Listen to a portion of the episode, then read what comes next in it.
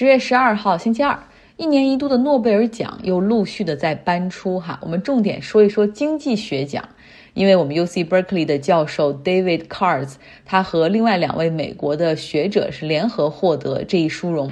他也为 U C Berkeley 获得了第六个诺贝尔的经济学奖。其实这个经济学奖，它是一波一波的搬出哈，然后现在要搬的更多的是可能八十年代、九十年代的那种贡献，所以你看到过去几年芝加哥大学获诺贝尔经济学奖的人比较多，那么接下来这个领域中，你会越来越多的看到 U C Berkeley 这个名字，因为。像我们的教授在做这个 wealth inequality 上面很强哈，就研究贫富差距这方面，劳动力市场这些做的很强很强。后面主要获奖的流派就会是这个方面的。这次获得诺贝尔奖的这几位，他们的贡献是用了一个 nature experiment 自然实验法，通过小范围的跟踪和数据比对，然后对公共政策领域的一些情况做出预测和纠正。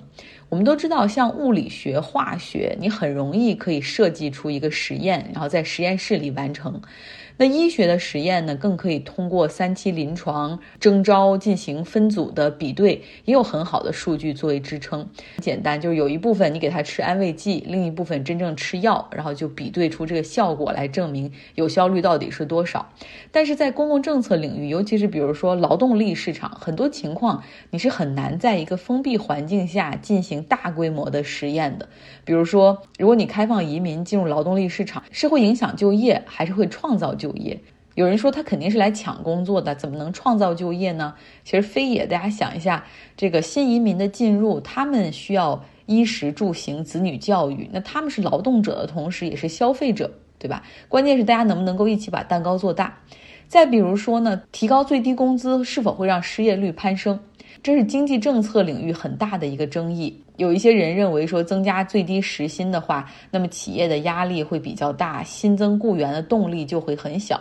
但是反方则认为说，整个地区如果都提高了最低工资的话，那么最后这一部分会转嫁给消费者，而劳动力的收入增多会促进消费，其实也是有利于经济增长的。那么上述的这些理论，你在纸面上怎么争论都行哈，那怎么通过实验来证实或者纠正？这就是 David Cart 他所用的这个 Nature Experiment。他从九十年代开始长期跟踪劳动力市场相关的议题，并且找到了真正可以进行比对的这种实验的人群。呃，当时呢，九十年代初的时候，宾夕法尼亚州和新泽西州这两个州离得非常的近。一个提高了最低工资，新泽西提高了最低工资，从四块两毛五提高了五块零五毛美元，而宾夕法尼亚州保持不变，所以他就对这两个地区进行了一段时间的跟踪。一九九三年的时候，他发表论文总结说，通过大量的数据证实，提高最低工资实际上是还会增加就业。所以这也为美国等其他国家不断提高最低工资这些政策提供了数据和理论的依据。同时呢，David Cars 他还对移民、教育、工作机会这样的课题进行研究，并且以古巴移民大量进入的这个迈阿密城市为例，和亚特兰大、佛罗里达的坦帕这些经济结构比较类似的城市，但没有大量接纳古巴移民的城市进行了一个对比。结果就发现说，原来大量的接纳移民并不会造成失业率的上升，也不会对劳动力市场的结构带来威胁，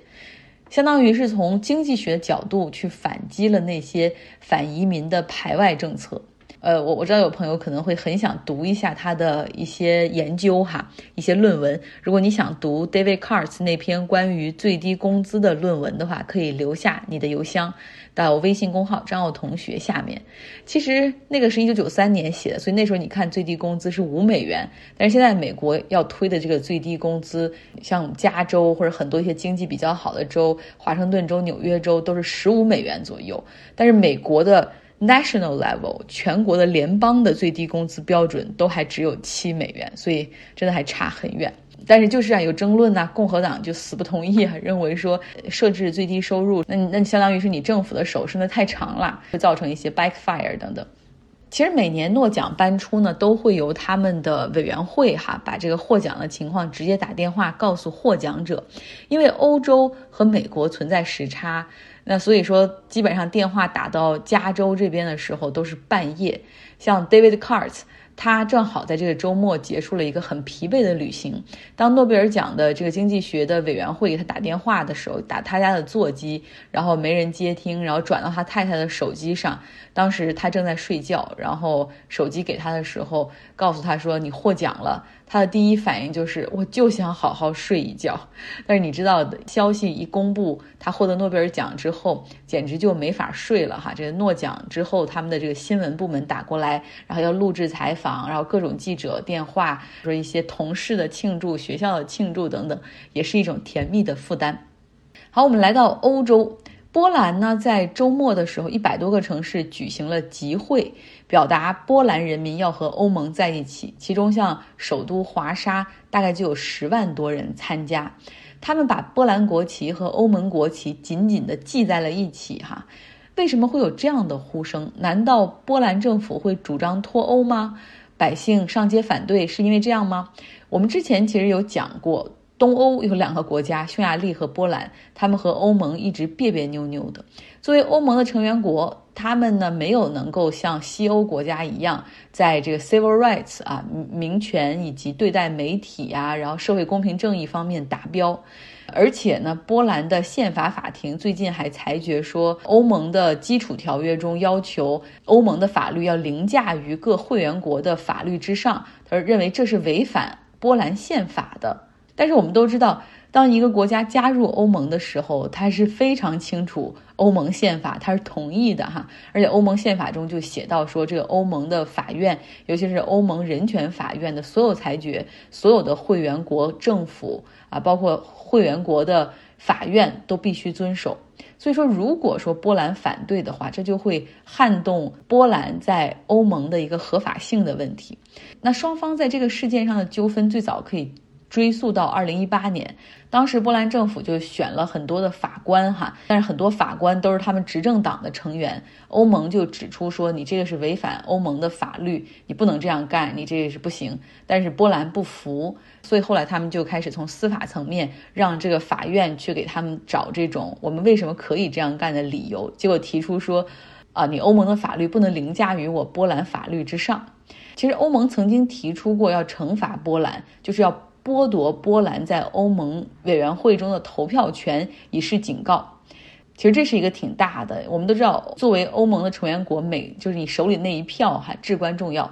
但是呢，要惩罚波兰的这个内容，需要在剩下的二十六个所有的欧盟成员国中全票通过才能够实施。但这个时候，这个东欧的兄弟匈牙利就站出来力挺波兰，投出了反对票。所以欧盟呢，也就是雷声大雨点小，其实并没有怎么给波兰颜色看看。但是现在，如果你闹到这一步的话，欧盟表示不会再让步哈。那手段很简单，可以用经济的手段嘛。因为欧盟最近是刚刚批了一笔要给波兰的五百七十亿欧元的拨款哈，包括这。东欧的援助以及疫情的援助预算加在一块儿，那如果你现在连我们最基本的原则都不愿意遵守的话，抱歉，这笔钱不给你了。五百七十亿欧元还是很大的一笔钱。欧盟委员会的主席冯德莱恩他也是说了，说欧盟是一个价值观和法治的共同体，欧盟一定会保证说波兰的公民权利得到保护，并且可以保证。波兰的公民像所欧盟里所有的公民一样，能够享受到欧盟成员国所赋予的权利的。但是这一切的前提就是你必须要尊重欧盟的法律，这是一切的基础哈。所以说现在大家就有人担心嘛，说波兰和欧盟的这个矛盾，从过去的哈好像更多的是吵架，而现在到了一个实质性的阶段。波兰到底会不会脱欧？哈，不过波兰政府呢是表示说他们不会脱欧，没有任何的公投计划等等。但是从他们法院的这个判例上来看，你看到他有又不怕把事儿闹大的感觉，因为他们好像也觉得不会把他们开除出去的意思哈。但是百姓这个时候坐不住了，认为需要走上街头向政府施压，就是请不要拿我们的前途去赌博。其实很奇怪的一个现象就是，波兰、匈牙利这样在冷战时期都无比向往西方的自由和民主的国家，当时为了追求这些哈，不惜付出鲜血的代价和苏联去去对抗。可是现在呢，真正加入欧盟之后，你看到他们的领导人却流露出啊，对俄罗斯、对普京、对这种 authoritarian 模式的好感。反倒觉得说，然后反过来回头骂欧盟，逼着他们去这个践行民主是违背国家意愿的。我真的觉得他们的所作所为和发生在这两个国家里的事儿，让我看到了很多目前我们读书俱乐部读到这本书《动物农场》的现实版本。好，最后说一下捷克，捷克在周末举行了大选，结果也是比较焦灼的，没有一个党派可以独立组阁，要谈判。捷克呢是一个议会制的国家，总统是象征性的哈，没有太多实权。但是呢，唯独大选之后这个组阁的过程之中，他要负责，比如说牵线搭桥啊，你们谈一谈。而他需要先指定一个他认为希望最大的党派率先组阁。可是现在呢，捷克的总统米洛斯泽曼。忽然之间身体崩溃，周末的时候他被送到了医院。从图片上来看，他至少抵达医院的那一刻是无意识的状态。泽曼今年七十七岁，是重度吸烟和重度饮酒这样的一个人。他有糖尿病，而且有并发症，早就已经开始用上了轮椅。目前呢，据医生披露，他处于一个重症监护的状态。其实早在九月份他就已经入院八天。不知道这一次的情况会怎么样。那么现在捷克属于一个政治真空期，呃，总统还住了院哈，所以情况还真的是有点麻烦。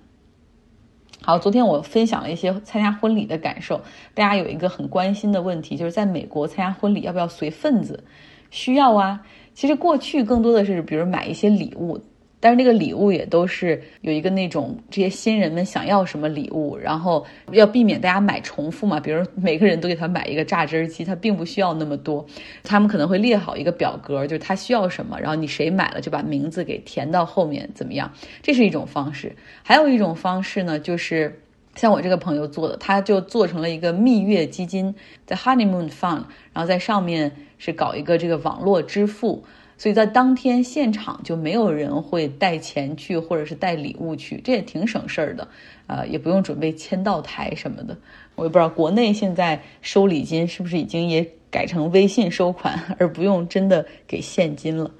不知道哈，欢迎大家告诉告诉我。好了，今天的节目就是这样，希望你有一个愉快的周二。